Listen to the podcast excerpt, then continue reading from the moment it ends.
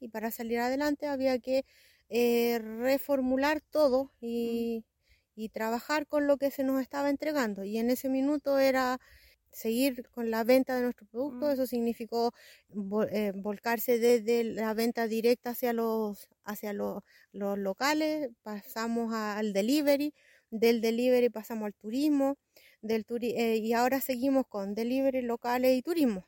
¿Cómo le ha ido con eso así, eh, resumidamente, con el turismo rural? Es una experiencia bonita, ha ido de menor a mayor. Eh, tenemos muy, un muy buen proyecto para poder mostrar la vida de campo. Hasta aquí todas las opiniones de la gente que ya ha estado con nosotros son muy buenas, en donde hemos ido entregando lo que nosotros queremos mostrar, que es la convivencia en familia con muchos animales y que somos todos parte de una granja, pues independientemente entre humanos y, animales.